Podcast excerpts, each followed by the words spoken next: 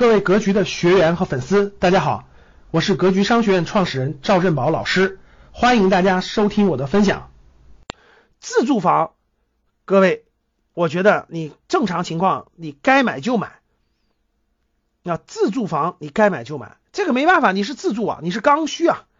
我买了这个房是为了落户的，对吧？我是为了落户，我是为了在这个城市安家上学，对吧？那你资金实力够了，我认为你该买就买啊，这个我觉得没什么可那啥的。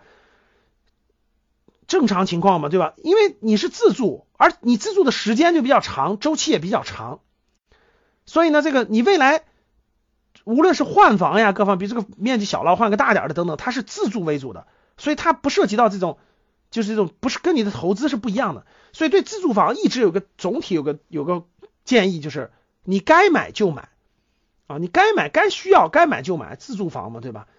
像现在北京的二手房的成交量比较大，很多人都是换房子呀。或者自住房啊，你该买就买。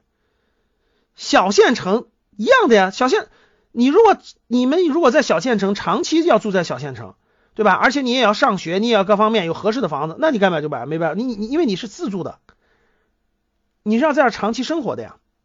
投资价值是没有多少的小县城，投资用房是完全不一样的，各位啊，投资用房，我的目的，你的目的是为了。未来保值增值，那我跟你说，那差别大了去了。投资用房，各位一定要慎重。我说的就是，咱们不说的是自住房，咱们说的是投资用房。未来二十年，你瞪着眼睛你都可能买错，你就瞪着眼睛选这个房，你都可能买错。为什么？很多选了很多选了这个所谓的公寓，所谓的那啥的，很多都买错的。你瞪着眼睛都买错，为啥？为什么说未来二十年你睁着眼睛投资房产都会错呢？因为有房产市场有了巨大的变化。第一个，房产总体上是趋势向下的，各位，房产总体上是趋势向下的啊，就是整个房产整个房产的这种总体趋势是向下了啊，不是不像以前了，各位啊，整体是价格是向上的。总体上，全国一盘棋，供应量严重供过于求了，供应量非常之大。除了人口流入的核心城市啊，除了一些特就总体趋势是向下的房产，总体不是向上的。记住，总体是向下的，百分之八十都是向下的啊。结构持续分化，什么叫结构持续分化？